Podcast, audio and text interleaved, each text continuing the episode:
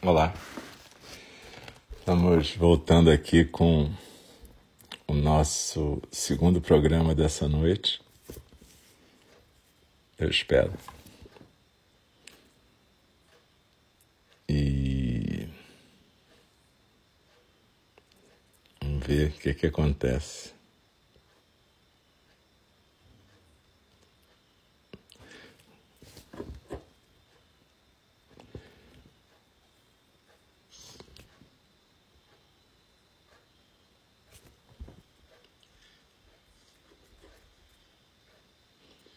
Então, a gente está continuando aqui.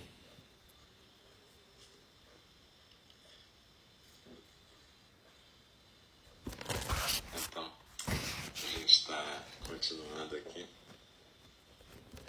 E nós estamos no segundo programa dessa noite, que é a fala do Dharma, né? Então eu lembro a vocês que a fala do Dharma ela é que nem zazen, ou seja, ela é feita na postura e a gente procura não ficar conversando mentalmente com o que o instrutor está lendo ou comentando. A gente apenas focaliza a postura e respiração de novo. E aí a gente procura colocar no coração a aspiração de que a fala do Dharma possa também fazer um efeito a longo prazo na nossa experiência. Não um efeito de quem está ouvindo e de repente querer entender alguma coisa, mas que a fala do Dharma seja uma semente também para a nossa experiência, uma semente para o nosso estar sendo no Dharma agora. Se você não pôde estar na meditação anterior, não tem problema, ela vai ficar gravada e disponível aqui no Showreel do Mixer e vai ficar também no SoundCloud.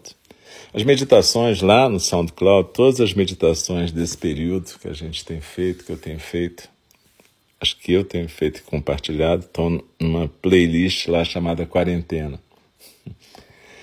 E as falas do Dharma estão numa playlist chamada Na Beira do Abismo, Estudo de Na Beira do Abismo. Beleza?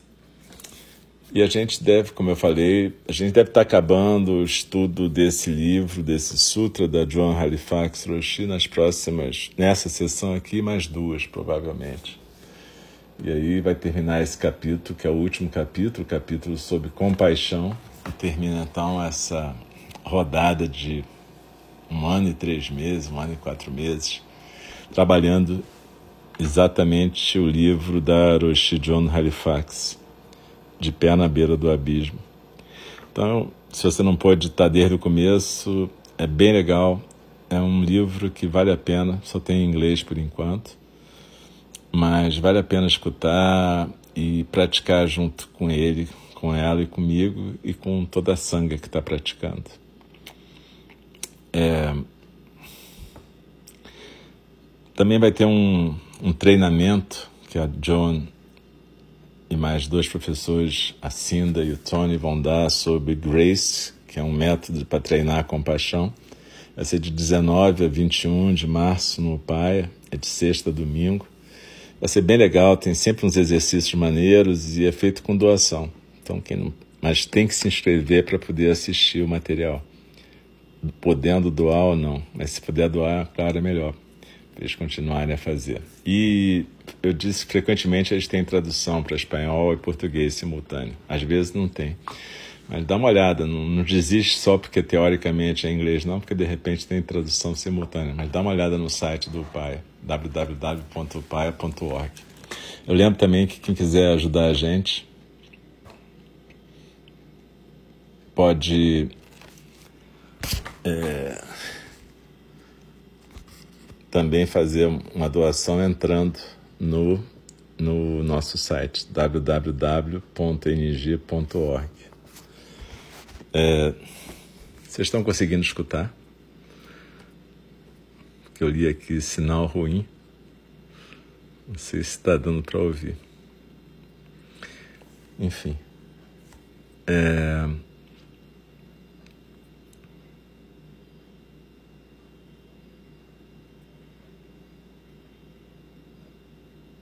Então, acho que melhorou. Tá bom. Obrigado quem respondeu aí.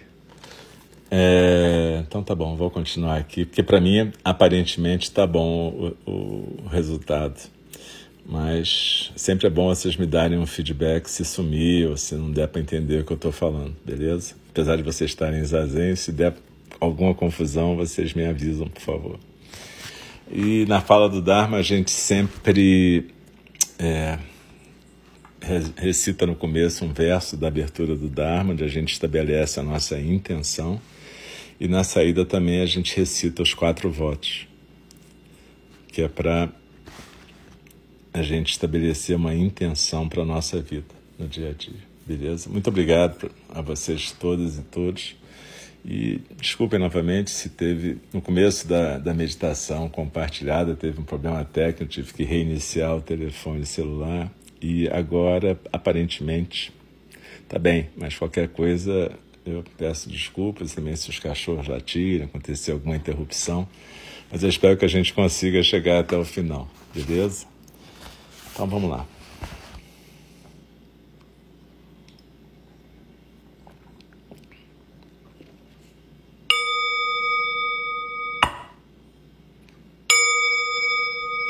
O Dharma, incomparavelmente profundo e precioso, é raramente encontrado, mesmo em milhões e milhões de eras.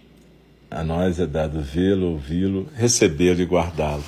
Oxalá possamos verdadeiramente compreender e praticar o significado das palavras do Tathagata.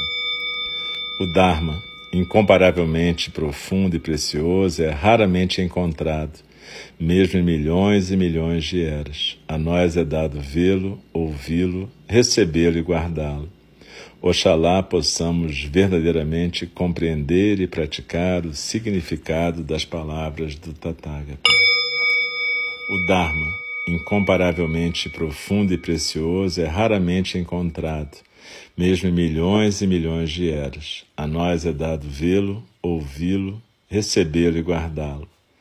Oxalá possamos verdadeiramente compreender e praticar o significado das palavras do Tathagata. E então a gente vai continuar a leitura aqui no subcapítulo 5 do último capítulo do livro De Pé na Beira do Abismo. Mapeando a compaixão. Quanto mais eu observei o sofrimento causado pela ausência da compaixão, mais eu compreendi que eu precisava olhar de uma forma mais profunda para a compaixão, tentar analisá-la, tentar deslindá-la, fazer o melhor que eu pudesse para mapeá-la e tentar criar atalhos para acessar a compaixão. Em 2011, eu fui convidada para passar alguns meses como uma professora é, especial. Isso em inglês é meio complicado, mas é Distinguished Visiting Scholar and Klug Fellow. É um tipo de honraria. Ela foi considerada uma grande é, estudiosa e foi convidada para tipo uma bolsa na biblioteca do Congresso em Washington. Essa oportunidade especial deu apoio a ela de formas que ela pôde se afastar um pouco do, ficar, da, da, da coisa de ficar ensinando, de forma que eu pude focalizar sobre neurociência e pesquisas de psicologia social sobre compaixão. Meu objetivo era desenvolver um mapa da compaixão capaz de treinar cuidadores e outras pessoas mais eficientemente para cultivar a compaixão à medida que eles encontrassem, elas encontrassem o sofrimento. Numa experiência mental, eu me perguntei a mim mesma quatro perguntas. Primeiro, eu perguntei: será que a gente consegue experimentar a compaixão se a nossa atenção não estiver equilibrada, aterrada, clara e for sustentada? Eu pensei sobre como os clínicos são frequentemente distraídos pelos seus aparelhos celulares e pagers. A pressão que os clínicos recebem para produzir cotas e a sua frequente necessidade de passar rápido de um paciente para outro paciente e mais ainda coisas desse gênero. Não é fácil estar presente para o sofrimento de um paciente quando a nossa atenção está fragmentada dessa maneira. Eu lembrei que o, o a neurocientista Amish Jha eh, estabeleceu um ponto de que para onde for nossa atenção, nosso cérebro segue. Abre aspas. A atenção é a senhora do cérebro, fecha aspas, ela disse. Porque o equilíbrio da atenção é bastante ameaçado para aquelas pessoas que trabalham em situações clínicas complexas, a compaixão também pode ser um desafio. À medida que a atenção dos clínicos frequentemente fica dividida, distraída e dispersa. O que eu chamei de os três Ds. Esses três Ds são, é, em inglês, né? Dividida, distraída e dispersa. Também serve em português. Para perceber o sofrimento ou qualquer outra coisa de forma clara, a gente precisa de uma atenção equilibrada. A segunda pergunta que eu coloquei para mim mesma foi: será que podemos ser compassivas se não sentirmos um compromisso com as outras pessoas? De novo, eu estava bastante certa de que a resposta era não. Se a gente estiver se sentindo apática ou estivermos em negação sobre o sofrimento de uma pessoa ou se sentirmos aversão por essa pessoa, não será fácil para a compaixão surgir. O significado de pró-social é o oposto de antissocial. Comportamento pró-social quer dizer conexão social positiva, quer dizer ser inclusivo, quer dizer ser útil. E quer dizer beneficiar as demais pessoas. Se a nossa intenção for autocentrada, por exemplo, provavelmente a gente não vai estar sendo pró-social. Cuidado, compromisso, delicadeza, carinho, amor, generosidade e mesmo humildade são todos sentimentos pró-sociais que podem ser expressos através ou por meio da compaixão. Do que eu observei, a compaixão não é acessível sem sentimentos pró-sociais. Então, eu me perguntei uma terceira questão. Será que a compaixão pode surgir dentro de nós se a gente não tiver um insight sobre aquilo que pode ser útil para aliviar o sofrimento de uma outra pessoa? A resposta era não. A fim de sentir compaixão, a gente usa o insight para discernir o que seria de melhor serviço para as outras pessoas.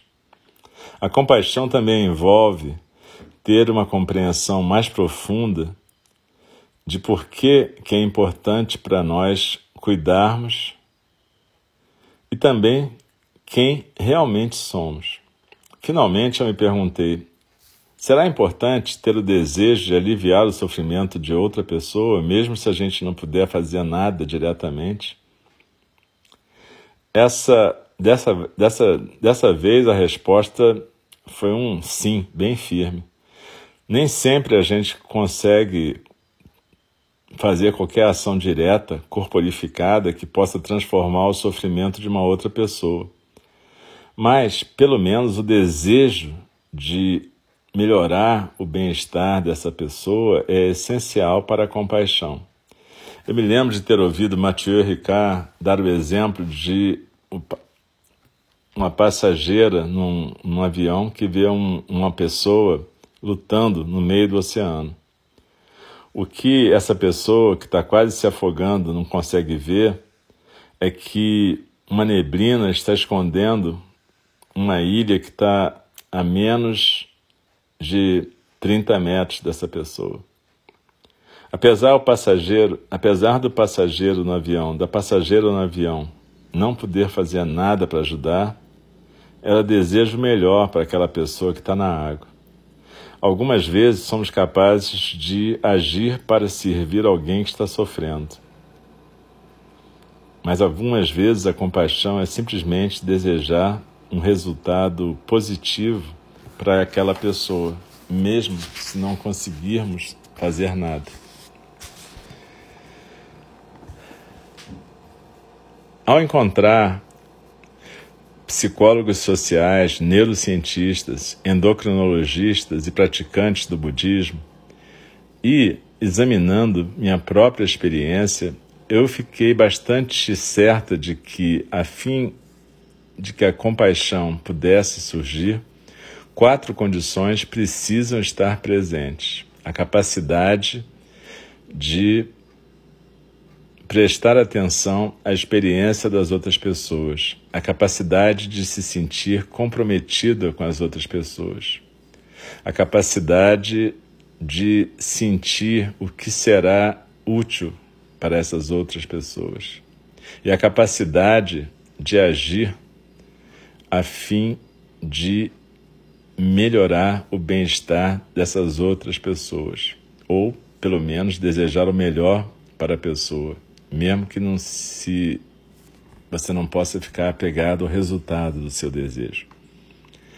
A atenção, os sentimentos pró-sociais, a intenção altruísta, o insight e a corporificação são elementos-chave, não necessariamente compassivos per se, mas que compõem o corpo da compaixão. Eu também aprendi ao estudar a pesquisa neurocientífica que a compaixão não se localiza num lugar único do cérebro, mas está distribuída por todo o cérebro. Mais ainda, ela parece ser algo que emerge, significando isso quer dizer que ela surge quando toda esse, todo esse complexo de aspectos que formam a compaixão são engajados simultaneamente. Como escreve Thich abre aspas, a flor é feita de elementos não flor. Quando você olha para a flor, você vê elementos não flor, como a luz do sol, a chuva, a terra. Todos os elementos que se juntaram para ajudar a flor a se manifestar. Se nós removêssemos quaisquer desses elementos não flor, não haveria mais uma flor. Fecha aspas.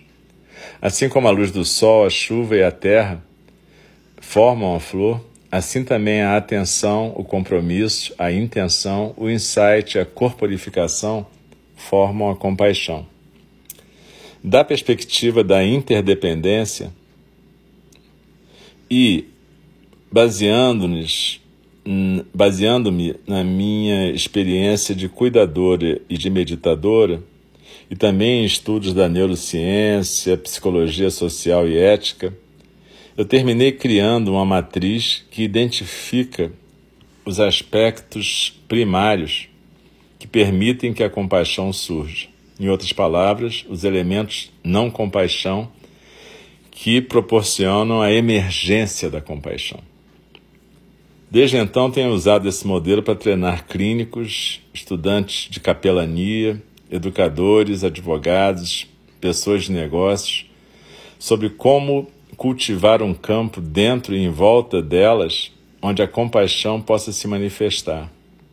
Nós preparamos o campo para a emergência da compaixão através do treinamento das nossas faculdades de atenção do cultivo de qualidades pró-sociais e de uma intenção altruísta, do desenvolvimento da nossa capacidade de discernimento e insight e da criação de condições para o um engajamento ético e cuidadoso. O engajamento compassivo se corporifica e é alinhado eticamente. Também é caracterizado por estar à vontade, pela equanimidade, pela gentileza e gera um sentimento de bem-estar dentro de nós à medida que servimos os demais.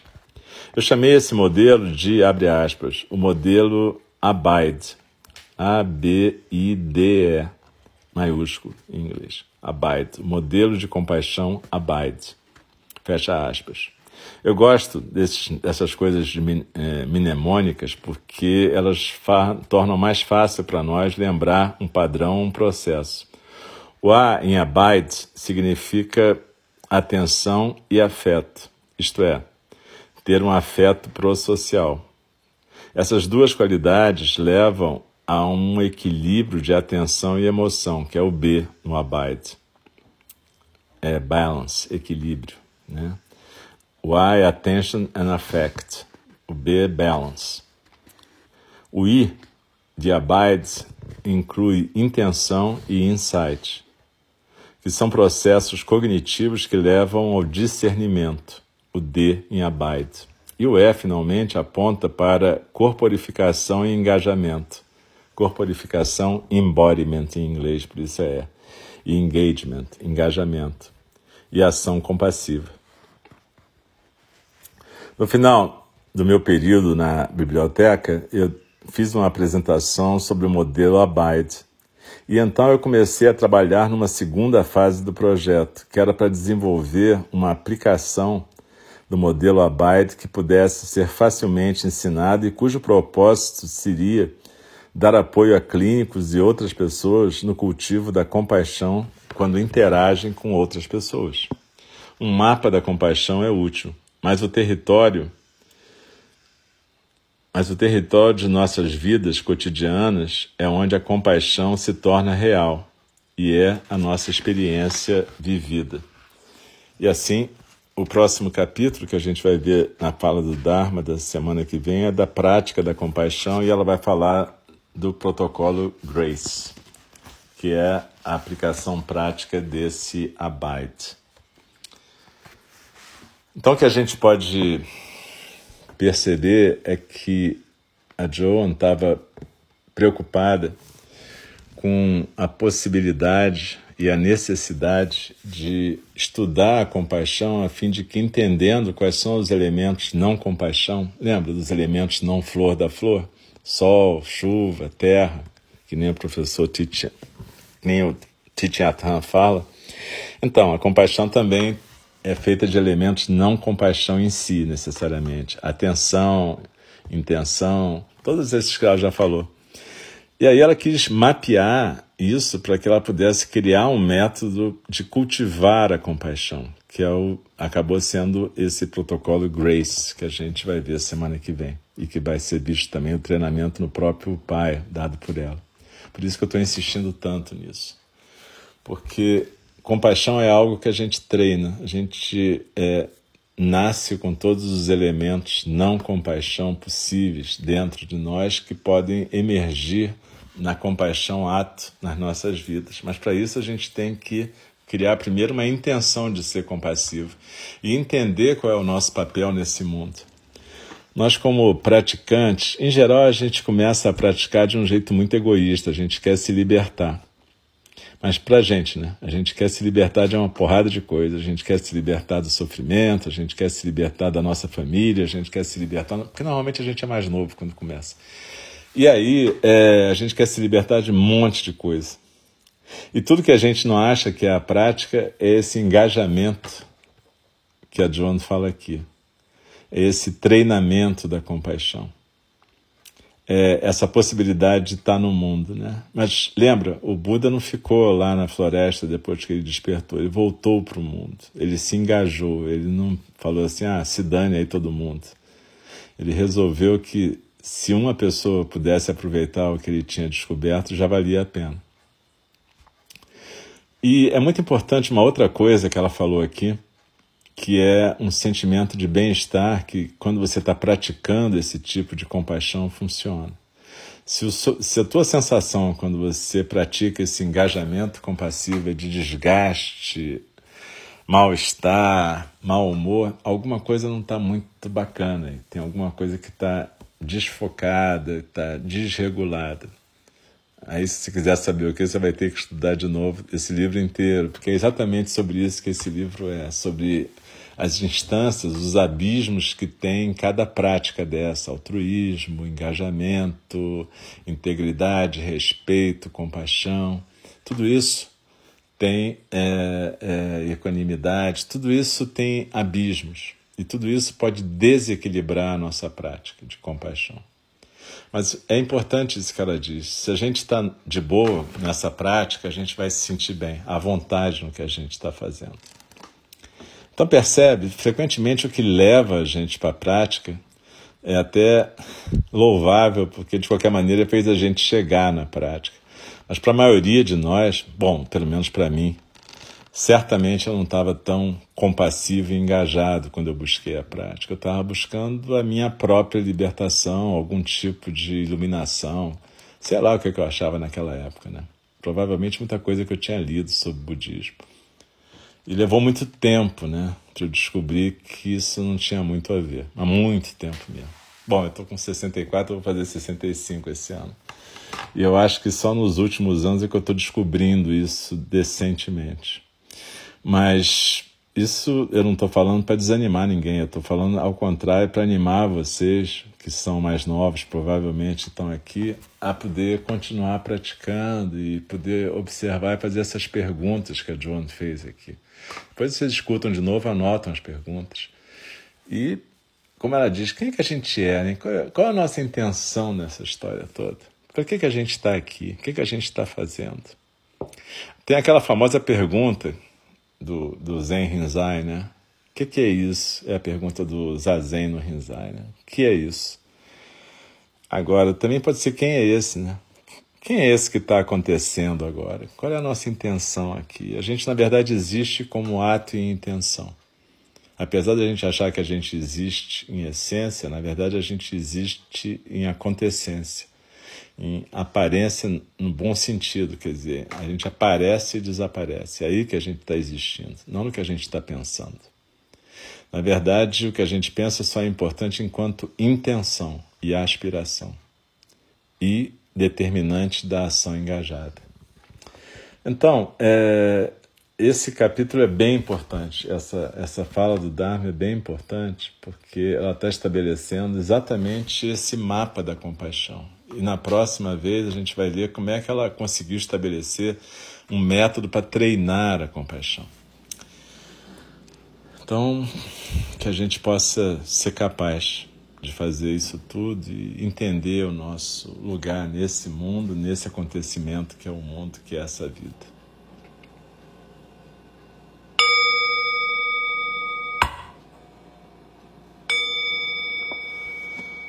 As criações são inumeráveis, faço voto de libertá-las. As ilusões são inexauríveis, faço voto de transformá-las.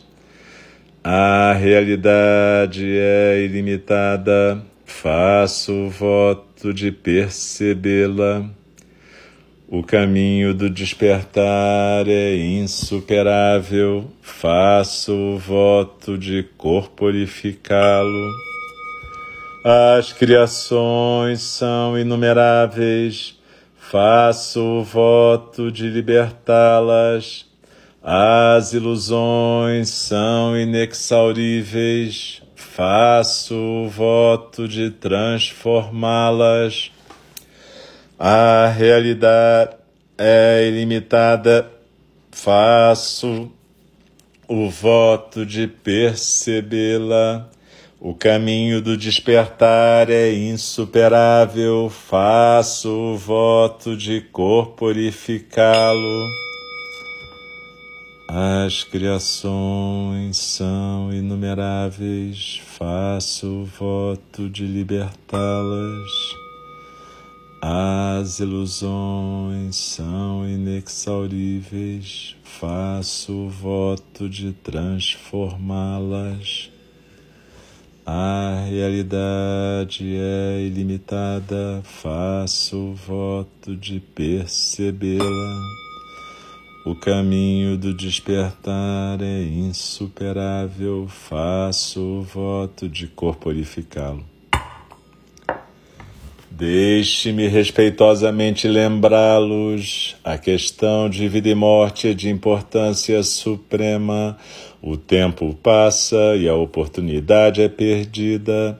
Vamos despertar, despertar, preste atenção.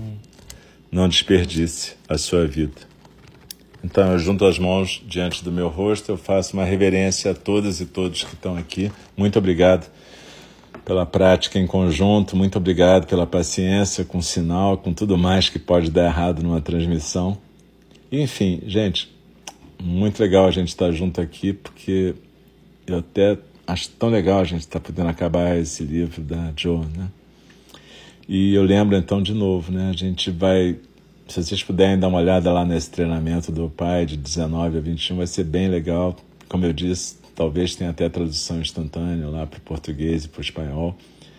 E é feito por doação, né? É só se inscrever para poder ter acesso né? eterno, como eles dizem, eterno enquanto durar a internet, né? Mas enfim, gente.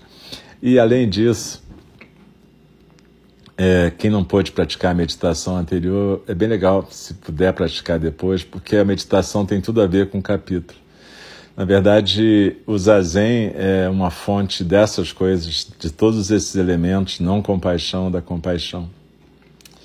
E, enfim, é isso, galera. Uma boa noite, se cuidem, continuem se cuidando, porque a situação ainda é uma situação bastante preocupante.